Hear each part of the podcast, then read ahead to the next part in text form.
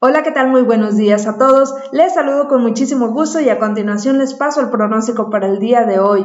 El huracán Otis, ahora categoría 2, continuará propiciando lluvias y fuertes rachas de viento en los estados de Guerrero, Michoacán y la zona centro del país. Este sistema también estará dejando fuerte oleaje frente a las costas de Guerrero principalmente. También por otra parte tenemos que los estados de Oriente, Sur y Sureste de la República Mexicana se verán bajo la influencia de lluvias generadas por las importantes entradas de humedad de ambos océanos y un canal de baja presión en la zona. Las lluvias acumuladas para el día de hoy se concentran principalmente hacia lo que es la zona en donde está impactando Otis, así como también los estados pues cercanos a lo que es el Golfo de México y la zona sur del territorio mexicano. Para el día de hoy en Jalisco se esperan condiciones de nubosidad en la mayor parte del estado y por ahí por la tarde pues también tendremos algunos intervalos de cielo despejado. En lo que es el área metropolitana de Guadalajara continuamos con estas condiciones de, nubosidad debido a ingresos de humedad y también propiciados por estas bandas nubosas de Otis.